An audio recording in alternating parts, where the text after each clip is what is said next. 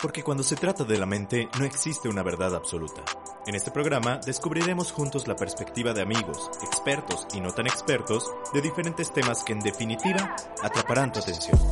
Mi nombre es Felipe Gutiérrez. Bienvenido a Realidades. Muy buenos días, tardes o noches, dependiendo del horario en que nos estés escuchando. Bienvenido a un episodio más de Realidades. Aquí en este espacio donde tocaremos temas tanto de psicología como de la vida cotidiana, pero que estoy seguro que te ayudarán a algo. Y estos temas los tocamos con amigos, con expertos y no tan expertos de las diferentes áreas de la vida. El día de hoy estoy muy contento porque por fin, después de mucho tiempo, eh, pude hacer que viniera aquí el invitado y le voy a hacer una presentación express, aunque ya lo iremos conociendo a lo largo del episodio. Pero en términos generales, él es estudiante de la licenciatura en nanotecnología a punto de egresar del Centro Universitario de Tonalá de la Universidad de Guadalajara, aquí en Guadalajara, Jalisco. Y como vieron en el título, él ha estado en la NASA. Tres ocasiones en la NASA en las tres para un programa de entrenamiento y concurso que hace la NASA para estudiantes en todo el mundo. Él tuvo la oportunidad de estar las tres ocasiones y hace poco acaba de regresar de hecho de China, de otro programa también como de, de jóvenes del futuro. eh, entonces es una persona que si tú sientes que estás haciendo algo de tu vida, él llega y te dice quítate que ahí te voy. Porque es joven y ha hecho de todo. Pero bueno, sin más por agregar. Él es mi tocayo, Carlos Felipe Ávila Gómez. Felipe, ¿cómo estás? Muy bien, tocayo, ¿tú cómo estás? Ah, Muchas gracias por la invitación. Feliz de que estés aquí, muy feliz no, de que estés al aquí, contrario. tocayo. Y pues bueno, antes de iniciar con este tema que también ya lo vieron ahí en el título de, de mentalidad limitante, pues creo que vale la pena que te conozcan un poco. Ya más o menos les expliqué de dónde vienes, quién eres y qué haces, pero ¿qué te parece si tú nos platicas? O sea, ¿quién es Felipe Ávila? Pues creo que ya es el momento de filosofear porque quién soy en realidad no No no sé no, no sé nadie. Exactamente. ¿Quién, quién dijo eso? ¿Aristóteles? ¿Sócrates? Creo que sí, creo que sí. Este, bueno, yo lo único que sé es que no sé nada.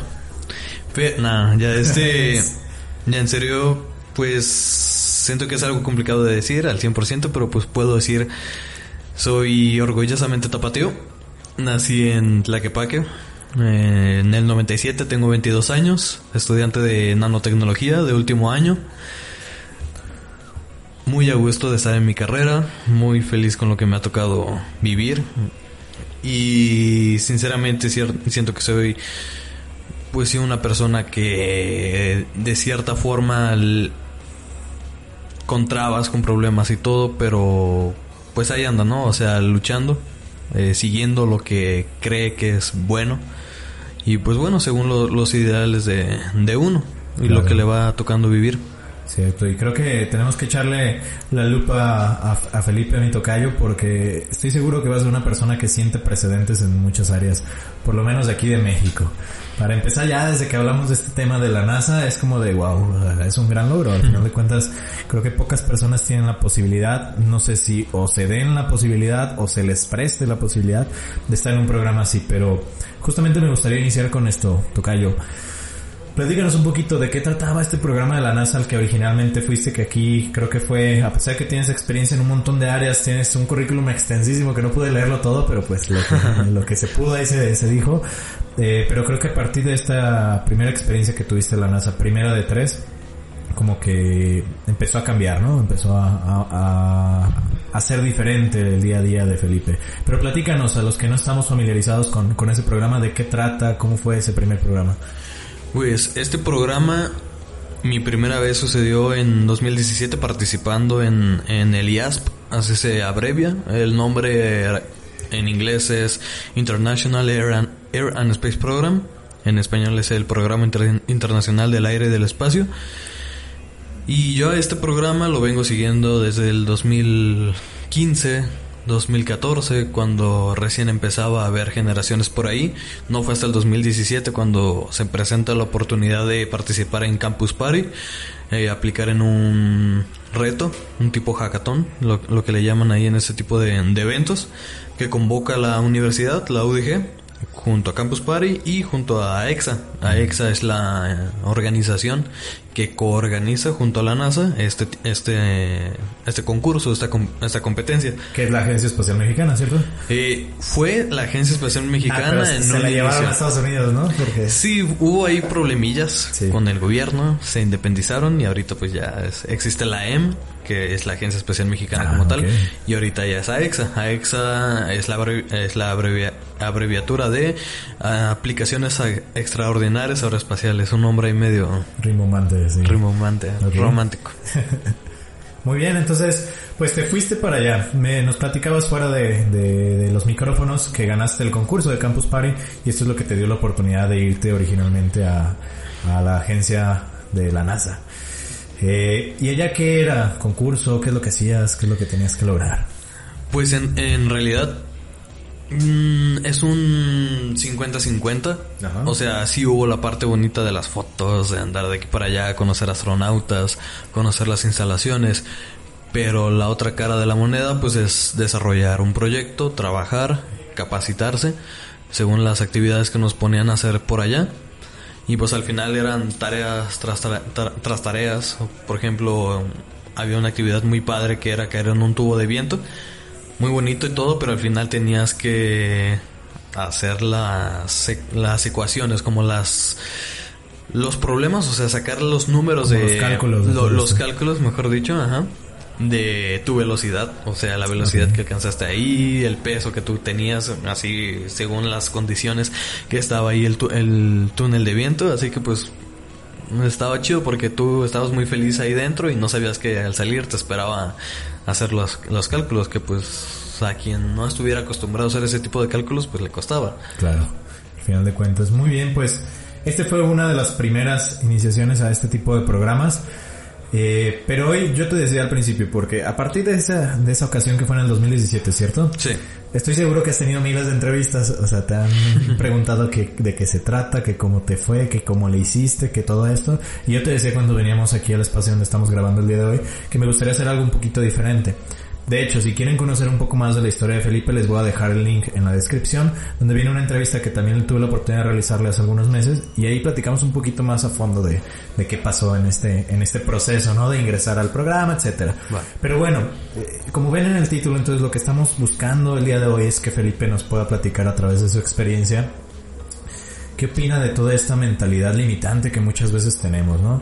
¿Cómo es que pasa que hay personas extraordinarias como tú a los 22 años que han hecho tanto y otras que parecería que no han hecho mucho? Y no porque no quieran o no porque las condiciones no sean las correctas, sino porque se la creen en muchas ocasiones.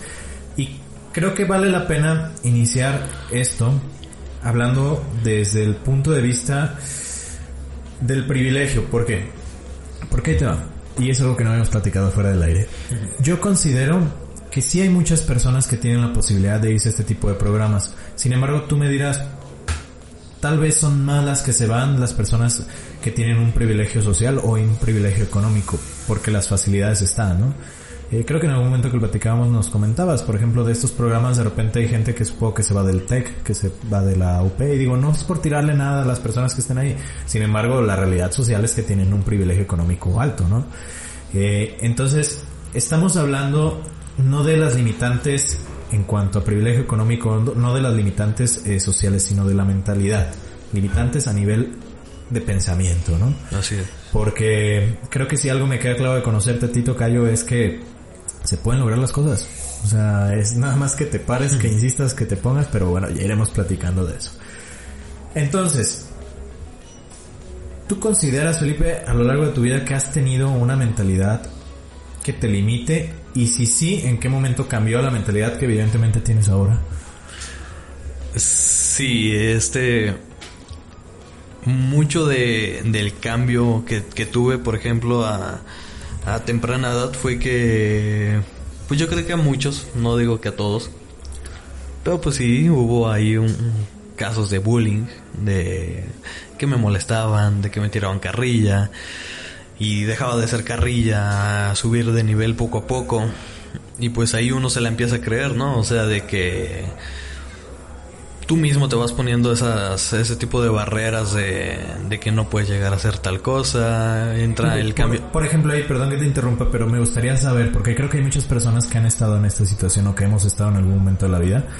¿Tú recuerdas alguna de estas cosas que te llegaron a echar carrilla o que te llegaron a echar bullying? Que tú digas, híjole, no inventes, por mucho tiempo me causó mucho conflicto y me limitaba realmente, o sea, algo así como específico, este, ¿y por qué? Sí, algo que me gustaba mucho hacer en la primaria y en la secundaria era cada, cada vez que yo exponía o presentaba un proyecto en equipo o de manera individual, a mí me encantaba hacerlo hasta trayendo a la persona, no o sea, hacerlo diferente. Claro. Y mm, a muchos compañeros eso les causaba gracia, les causaba risa, decían, güey, ¿para qué haces eso? O sea, ¿Para qué tanto? güey, ¿para, ¿para qué? O sea, tú nomás la cartulina, plumones y ya, ¿no? Claro. O sea, ¿para qué compras tanto en la ferretería?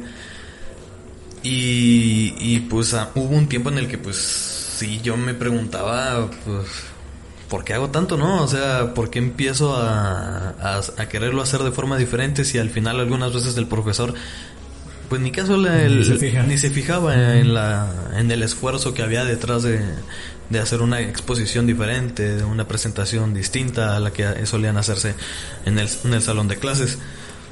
Así que por ahí empezaba todo, dejando de lado la, mm, pues sí, la carrilla que echaban por el físico que se llegó a tener, que llegué a tener.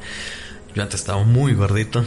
Bueno, hubo un tiempo en el que estaba muy flaco, luego muy gordito. Y ya después enflaqué. Así que pues dejando de lado de eso que también tuvo que ver en su momento. Claro.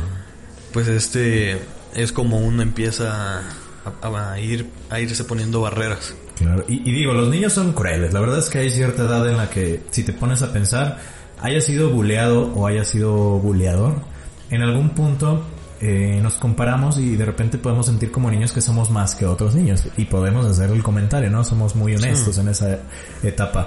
Lo interesante aquí es que ese tipo de comentarios, y me llama mucho la atención, por ejemplo, de lo de la clase, ¿no? Que tú querías hacer más y los demás, "Ay, ¿para qué chingados haces más? O sea, ¿qué, qué te vas a ganar? Qué interesante ese pensamiento porque cómo puede permear eso y, y, y muy seguro esa mentalidad pues evidentemente la traemos de nuestro círculo cercano, de nuestros padres, de sus padres es. probablemente, o sea, a ellos hasta les decían así como de, no, usted póngase mejor lo que tiene que hacer y ya mejor disfrute la vida, ¿no? Que no se trata de un, de chingale, o sea, no tampoco, creo que hay un equilibrio, ¿no? Pero, Sí. pero está interesante. Por ejemplo, e- eso de hacer las cosas diferentes, yo creo que lo, lo adopté de mi papá y de mi mamá. Más de mi papá, que cada que él hacía algo, pues sí le gustaba hacerlo diferente a lo demás, o sea, ponerle su detalle, Su su, toque. su toque más personal. Así que yo creo que fue de él, de, de quien lo fui aprendiendo a lo largo de los, de los años, o sea, querer ser diferente, diferente, o sea, darle un toque más propio a las cosas que uno hace. Claro, y, y, pues benditos aprendizajes, ¿no? Porque al final pues te Sí. llevaron a, al lugar al que estás ahorita. Digo, Así tanto eso como supongo también los malos ratos, el bullying y todo eso, ¿no? Porque al final de cuentas, sí. imagínate que hubieras tenido una infancia total y completamente feliz, sin bullying, sin nada de esto, tal vez no te hubiera representado un reto cambiar esa mentalidad. Y lo darías por sentado. Y a lo es. mejor solamente fluirías con la vida como tal. En una zona de confort. Probablemente, digo. No quiere decir que necesitemos a fuerzas el bullying para, para superarnos en la vida, no, pero eh, creo que es la manera en la que lo interpretamos, no el bullying, sino las situaciones adversas, la manera en que las interpretamos, cómo nos puede ayudar, ¿no? Entonces, pues, creo que tú lo trabajaste de una manera muy interesante y, y hablando de esta mentalidad limitante que de repente nos puede llegar a tener. Tú en todo este camino que has logrado tus cortos veintitantos años de, de lograr tantas cosas que muchos solamente soñaríamos, porque es la realidad del grueso de la población de México, tú les dices la palabra Harvard, les dices la palabra NASA y es como de, está padrísimo películas, ¿no? Y ya se acabó, o sea, hasta ahí entra mi realidad acerca de esos temas. Cuando la, la verdad es que existen posibilidades de que los jóvenes, adultos jóvenes, adultos, ingresen a este tipo de programas e ingresen a, a- cumplir sus sueños hasta en este sentido, ¿no? Pero bueno, mi pregunta va dirigida específicamente a... Nos platicaste un poco acerca de alguna mentalidad que llegaste a tener. Mi pregunta es, ¿llegaste a tener personas en, a tu alrededor que te llegaran a generar este pensamiento limitante a lo largo de tu desarrollo en la vida en general, desde chico, cuando empezó todo esto de la NASA, alguien que te haya hecho así como, ay, no le eches más ni vas a quedar en el programa de la NASA. ¿Sí llegaste a tener a alguien así cercano? Sí, mucho tiene que ver el con quién te juntas, a quién tienes a tu lado izquierdo, a tu, a tu lado derecho. A pesar de que tenía y tengo amigos todavía de aquel entonces que quiero mucho, estimo demasiado. O sea, pues cada quien piensa de manera diferente, ¿no? Claro. Y cuando uno le soltaba la noticia de que estaba haciendo un proyecto para tal aplicación, para tal sector, con esta con este alcance que se tenía en aquel entonces, pues se obtenía de respuesta del otro lado un ah está chido no este échale ganas mijo la la, la palmadita no en la espalda Claro. este no había una crítica no es que la quisiera pero no había una crítica constructiva quizá este de ah inténtale por este lado conozco a esta persona quizá te ayude y también tiene bastante que ver eso o sea con quién te, te juntas y la respuesta que obtienes a partir de lo que tú estás compartiendo con, con ellos.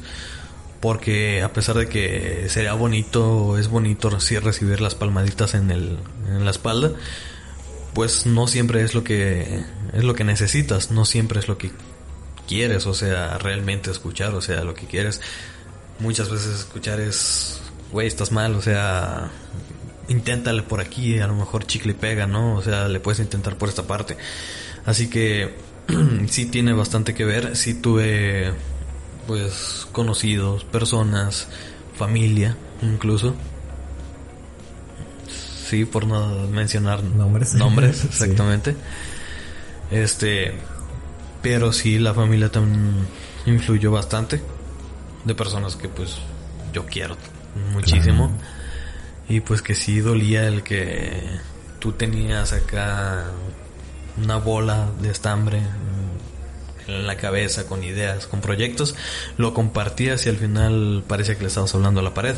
Sí. Así que todo eso sí se afectaba.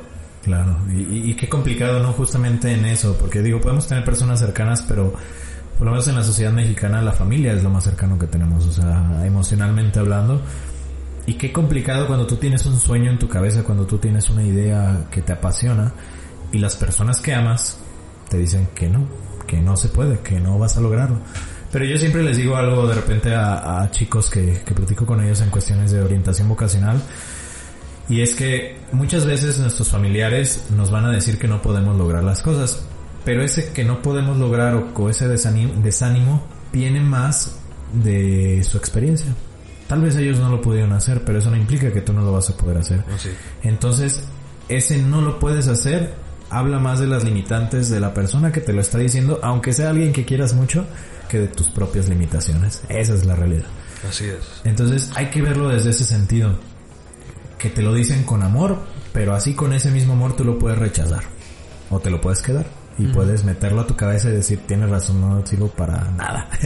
Entonces ahí está como ese, ese proceso, ¿no? Al final de cuentas de, de, de con las personas limitantes. Y me surge una pregunta con esto que estabas platicando en este proceso, cuando tú les platicabas como tu idea. ¿En algún momento tú llegaste a dudar de ti? ¿Y en qué momento fue eso que llegaste a dudar de ti? Si lle- llega el momento, yo creo que antes de, de querer compartir con otras personas lo que planeas, lo que la idea que tienes o lo que has llegado a estar trabajando, porque mm, yo al menos soy alguien que en cuanto tiene una idea, pues prefiere trabajarla un poco, pulirla un poquito antes de compartirla para que pues sea más fácil el entenderlo hacia las demás personas y que se pueda este transmitir de una mejor manera la, la idea. Así que para mí era un poco complicado tener ya escrito en el papel pues todo este y el querer acercarme a alguien por miedo a, a obtener la misma respuesta que obtuve de parte de los amigos de la familia o incluso pues ya viendo hacia atrás pues todo el, el bullying que le hacían a uno o sea ya entra ahí la discriminación física, los pensamientos que a lo mejor uno pudiera tener y pues todo eso lo vas metiendo ahí y hasta el momento en el que estás ya buscando con quién compartir ese, ese pensamiento.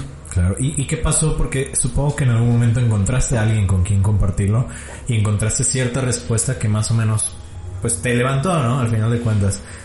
¿Qué pasó en tu cabeza o qué, qué diferencia encuentras entre compartirlo con alguien que te pueda impulsar y con estas personas que tal vez no lo hicieron? La diferencia está en que pues esta persona a lo mejor te escucha, pero la respuesta es diferente, o sea, te, te puede escuchar, te puede entender, pero la, tú al menos sientes ahí ya que alguien te está poniendo atención, que vas a obtener una respuesta, o sea, que si le estás hablando a la pared, pues al menos el eco no te va a responder, a responder y no, no va a ser una, un silencio completo. Así que, pues poco a poco ahí uno se va dando cuenta de que sí hay ese tipo de personas, de que te escuchan, comparten los mismos pensamientos y si no son los mismos, pues sí son similares, son parecidos y ahí es donde todo empieza a, transformarse, empieza a cambiar cuando te das cuenta de que te sientes bien, o sea, de, al, después de haber pasado por, por tanto, o sea, encuentras como ese, ese rincón, e, esa, ese apoyo, esa ayuda en una persona o en un grupo de personas. Y es ahí donde pues uno se siente mejor y ya se va abriendo un, un poco más. Claro, empieza a cobrar sentido, ¿no? Y, y, esto me recuerda a una plática de Steve Jobs, no me acuerdo si fue, ni siquiera sé si fue Steve Jobs, ¿no? Pero bueno, vamos a ponerle que sí. Si fue en Stanford o Cambridge de una graduación en la cual él hablaba acerca de conectar los puntos. Y yo a eso le agregaría el conectar personas. Él decía un concepto muy simple, que muchas veces vas en la vida con errores, con críticas, con aciertos, y a veces no entiendes ni el rumbo que tiene todas esas decisiones que estás tomando, ¿no? Pero es justamente en ese momento donde dices, no, soy un chingón, soy una chingona, donde ves para atrás y solamente viendo hacia atrás puedes conectar los puntos.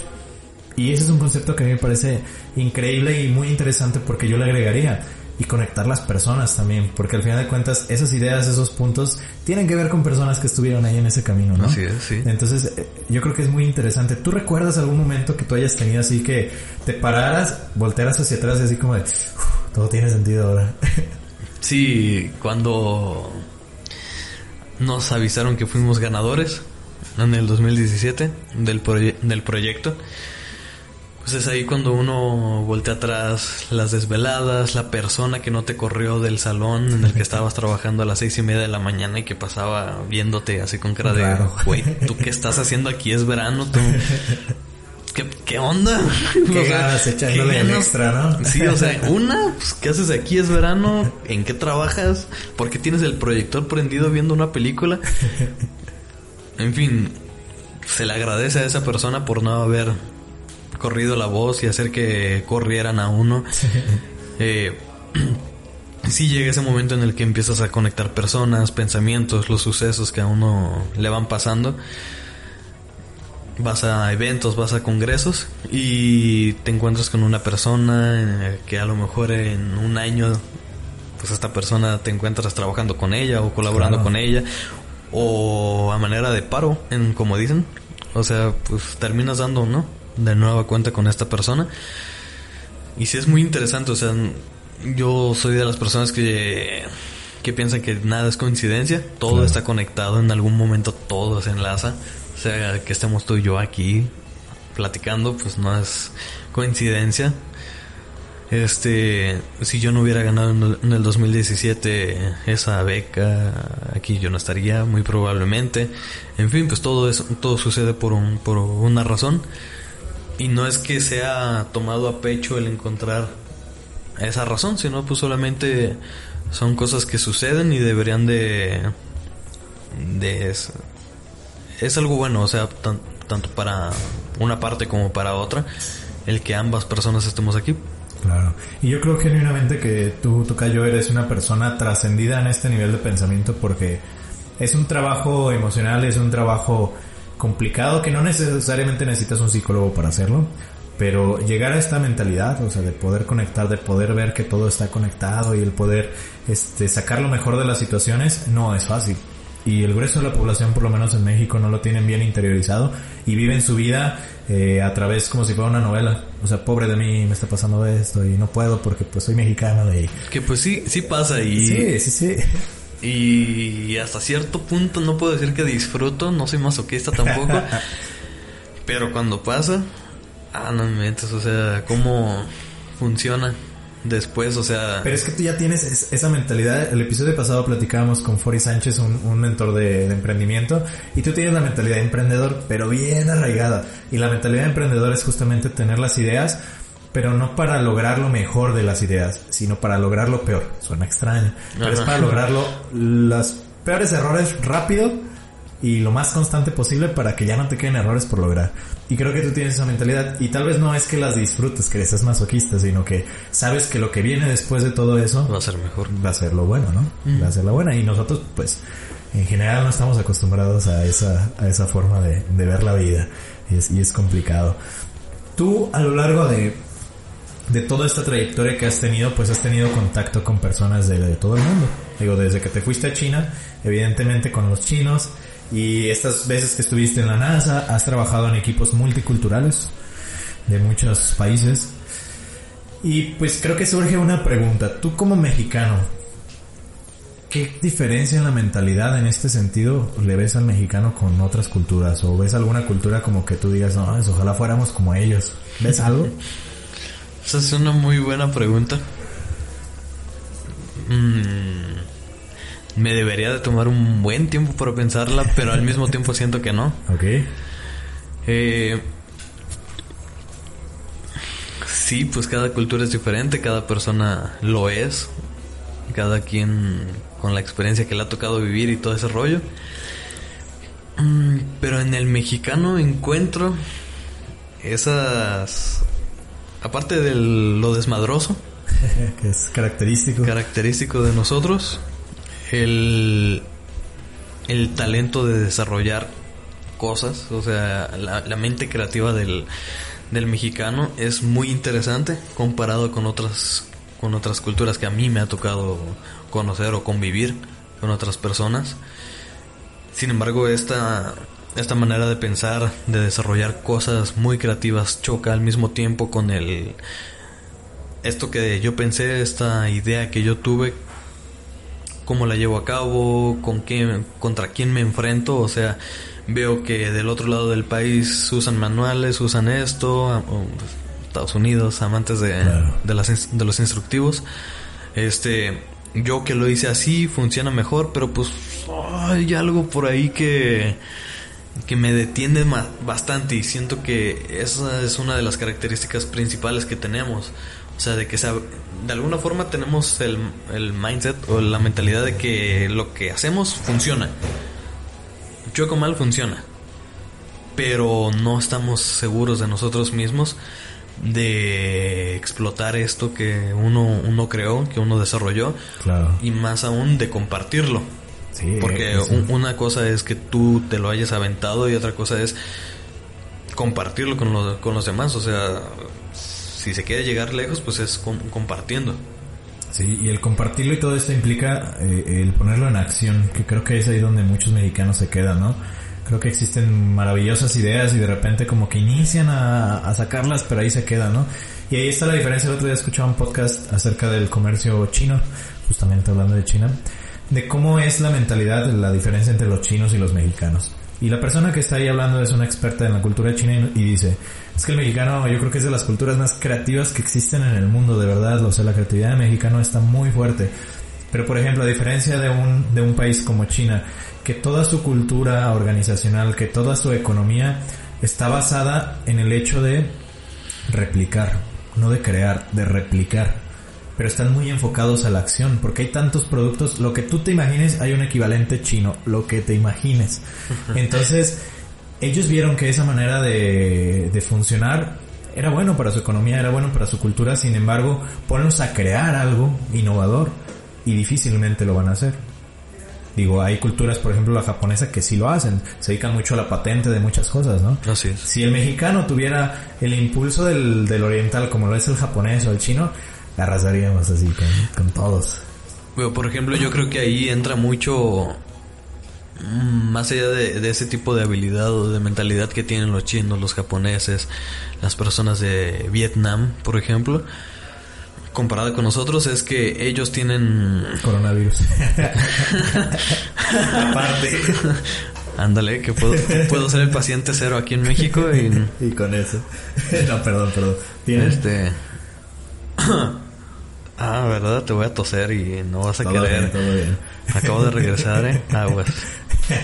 Este... No, ya. Que ellos tienen muy arraigado, o al menos lo que me ha tocado vivir, por no generalizar, su historia, o sea, todo lo, lo que llevan atrás. O sea, de alguna forma yo conecto o yo noto en ellos que están muy conscientes de su, de su cultura. O sea, que la llevan muy presentes, tanto de una manera orgullosa, lo demuestran, lo... Sí, o sea, como si fuera un aura en ellos, o sea, los ves a ellos y, te das cuenta de que ellos saben de su país, o sea, saben de dónde vienen, cómo están formados y hasta el momento en dónde están ellos, en, en el hoy. Y, y comparado con nosotros, aquí en México nos hace falta un buen de eso, o sea, conocernos más internamente, o sea, siento que eso es algo que falta demasiado aquí en, en México, conocerse más internamente, o sea, desde las culturas que hubo en México, que llegaron aquí a México, que sí, que nos, nos colonizaron y todo, o sea, es conocer todo para tener un panorama mucho más amplio y poder explotar muchísimo más lo que eh, tenemos aquí en México y, y ya de pasón, al conocer todo eso, pues darse cuenta de la grandeza que tiene México, o sea, culturalmente, gastronómicamente, todo, o sea, y eso después te va a llevar a sentirte orgulloso y después eso te puede llevar a no sentir pena, no a expresarte con mayor este facilidad ante el- los demás países, ante las demás personas y en tu misma comunidad. O sea, teniendo más conocimiento, también mi- mientras más aprendes, pues más puedes seguir conectando cosas y siento que eso es algo que que tienen por allá en otros En otros países. en otros países. Sí, es cierto. Yo creo que el mexicano... Digo, decimos que sí nos conocemos, pero la realidad es que no. Y lo podemos ver desde que en todos los niveles queremos implementar cosas de otros países. Y no creamos aquí o no estandarizamos de repente sistemas económicos, sistemas educativos. Es como decir, sí, nos lo trajimos de Francia o sí, nos lo traemos de Estados Unidos o la manera de trabajar de X lugar. Pero el mexicano tenemos que descubrir todavía cuál es la manera en la cual funcionamos mejor. Funciona. Y, y creo que desde ahí nos va a dar mucha más seguridad a todos como mexicano, como raza. Este, que no digo que no seamos orgullosos, lo somos y mucho, pero hay algo por ahí que nos, que nos limita, ¿no? Sí. Hasta cierto sentido. Y bueno, pues está interesante, está interesante. Yo, yo, yo platicaba también hace rato contigo, Tocayo, acerca de, de un tema que ya hemos tocado en varias ocasiones en este podcast, que es el síndrome del impostor. Te platicaba si en algún momento, y te hacía la pregunta y te la Sí. vuelvo a hacer, si en algún momento en todo este proceso a ti te ha pasado eh, el hecho de estar en un punto tan chingón en tu vida que sientes que no te lo mereces, que alguien más debería de estar ahí. ¿Recuerdas al- algún momento en el que te haya pasado eso? Ayer. Ayer, ¿de verdad? Sí. ¿Por qué? Últimamente sí. ¿En qué yo, sentido? yo creo que no hay... Ah, es que lo de China ah, todavía No te la crees. no me la creo. Es lo que estábamos platicando antes de, de iniciar el, el, pod- el podcast. Este, no me la... Fue un sueño, la, la neta... No sé, mis compañeros, hace rato que no hablo bien con ellos. Pero una, el lugar, dos, la situación como se vivió, tres, la suerte de haber ido antes del coronavirus. Cua- cua- cuatro, o sea, todo lo que a uno le toca vivir, vivir por allá, regresar y todo, o sea, mm, te cuestionas bastante el por qué yo, por qué no otro, por qué no antes. Yo a esta convocatoria apliqué el año antepasado, en el 2018, no me la dieron.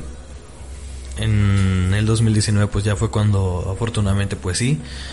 Y es cuando te empiezas a preguntar por qué no en el 2018, Claro. por qué no a otro chavo. En, en mi caso particular estuvo me- extraño porque la convocatoria va más dirigida a chavos de software, de ciencias computacionales, de desarrollo. Y pues yo soy de nano, yo soy más de física, química, matemáticas.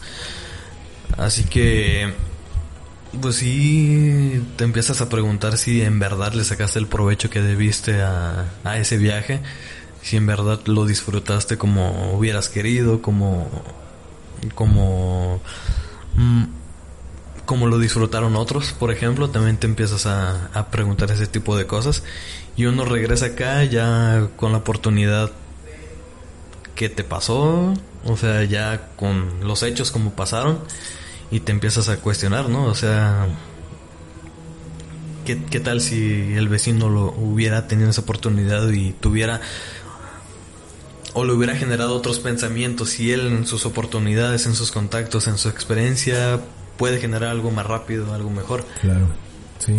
Y, qué interesante que des esa respuesta de que ayer te sentiste así, porque uno pensaría, o sea, acá de por fuera, por la ignorancia tal vez de toda la situación personal que puede vivir alguien con tus características, que ya no lo vives y que ya no lo sientes así. Pero es bien interesante porque de repente pensamos que el estar en esa posición, estar en ese lugar de, de, de éxito, de alguna manera llamarlo, nos exime o nos evita vivir esa sensación cuando no es así. Somos humanos y en cualquier momento nos puede llegar esta, esta forma de pensar, ¿no? Entonces es complicado. Para Mucho. cerrar, Felipe, te voy a hacer algunas preguntas. La primera, muy sencilla. Tres cualidades o características que digas, estas me definen, esto es Felipe.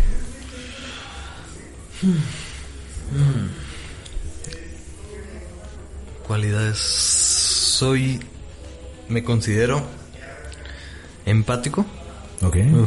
Eh, es algo que desarrollé bastante y llevo de, eh, mejorándolo, puliéndolo, me falta todavía. Este, pero siento que ya me pongo más en los pies de la otra persona, en los zapatos de la otra persona, por lo mismo de que uno no sabe qué ha vivido. Mm, otra, humildad. Digo, no siquiera sé si son cualidades o no. O sea, no sé en ¿Sí? qué se llegan a caracterizar o en qué esquema está, pero bueno. La humildad. Me acuerdo muy bien que por ahí de junio, en Durango, en uno de los programas en los que participé, hubo por ahí una persona que me decía que me faltaba demasiada humildad. Y pues esa persona que me lo decía no era compañero, no era amigo, sino pues alguien importante de ahí. Y pues sí me pegó demasiado y fue algo en lo que he estado tratando de mejorar demasiado. Lo más que he podido, o sea, en ser humilde. Hasta busqué, me acuerdo que inmediatamente de que me lo dije, bu- busqué la diferencia entre humildad y, y ser agradecido. Así que pues trabajo en eso. Y la tercera. mm, no sé cómo podría decirlo. Mm, apoyar, no sé la palabra. O sea, ser más. Mm, ayúdame, tu callo. eh, ¿Cómo que es lo que quieres decir? colaborar, o sea, ser más. No sé, caritativo no, no, no lo es, pero. Como trabajar bien en equipo, sería Ajá. como... Sí, o sea. Dar más, o sea, no, no sé, no se me viene ahorita la, La palabra. la palabra. Ajá, Pero además de ser empático, pues es hacer algo al respecto, ¿no? claro. Así que siento yo que eso es algo que me define, no, no solamente ponerme en los zapatos de la otra persona y ah, Sino hacer algo. feo tu panorama, bonito tu, tu vida, sino pues hacer algo al, al respecto. Claro. Y me llama mucho la atención porque regularmente yo le he hecho estas preguntas a muchas personas a lo largo de mi vida y regularmente cuando te la hacen piensas en algo que te ha definido desde chico. Sin embargo, algo que me llama mucho la atención de ti es que me dices cosas que estás desarrollando. Creo que es algo maravilloso porque al final de cuentas habla mucho de, de una persona que se está construyendo constantemente. O sea, no es como de ya tengo estas cualidades y soy ya.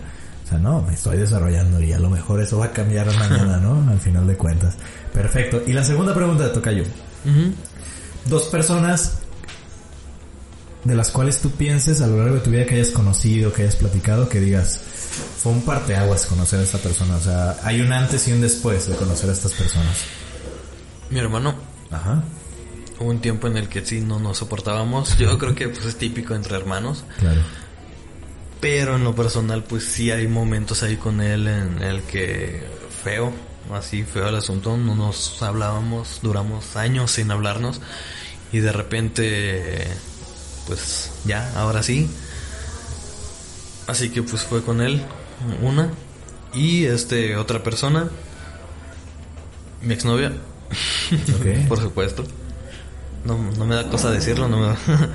Este. Sí, han sido esas dos personas. eh, con mi exnovia hay un profesor que lo considero mi mentor. Hasta el. Hasta hoy es mi amigo, lo considero mi amigo, sé que puedo llamarle y contorrear, vernos en un café, en el que él me dijo una vez, hay novias que te apendejan y hay novias que te mejoran. Y yo creo que con quien estás ahorita es de las que te mejoran. Así que sí, desde primero de prepa que, pensé que- que decir que te pendejaba por eso. pues parece, parece, ¿no? Pero No, no, no. Pues a lo mejor sí, a veces es parte y parte, ¿no? parte y parte. Pero sí, desde primer semestre de la prepa entró el Felipe Cholo. nah, el, el Felipe Hardcore con la greña larga, vestido de negro, así amante de rock metal y pues salió algo alguien muy diferente. Ya en sexto semestre de la preparatoria y sí hubo bastante que influyó en mí esa persona, esa chica. Y hasta el día de hoy pues sí, o sea, puedo decir que lo manejo de cierta forma, este, al ya no estar juntos, Claro. así que son esas dos personas. Perfecto. Me gustan mucho tus respuestas. Bueno, Felipe, pues te agradezco muchísimo que, que hayas estado aquí el día de hoy.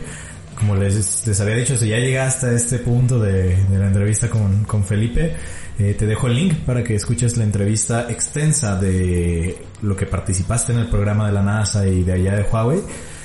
Y pues no sé si quieras dar algún medio de contacto. Sé que ahorita estás en un proyecto que se llama UDG Space. Tal vez si quieras dar algunos medios de contacto por ahí para que se contacten cualquier cosa que necesite la gente.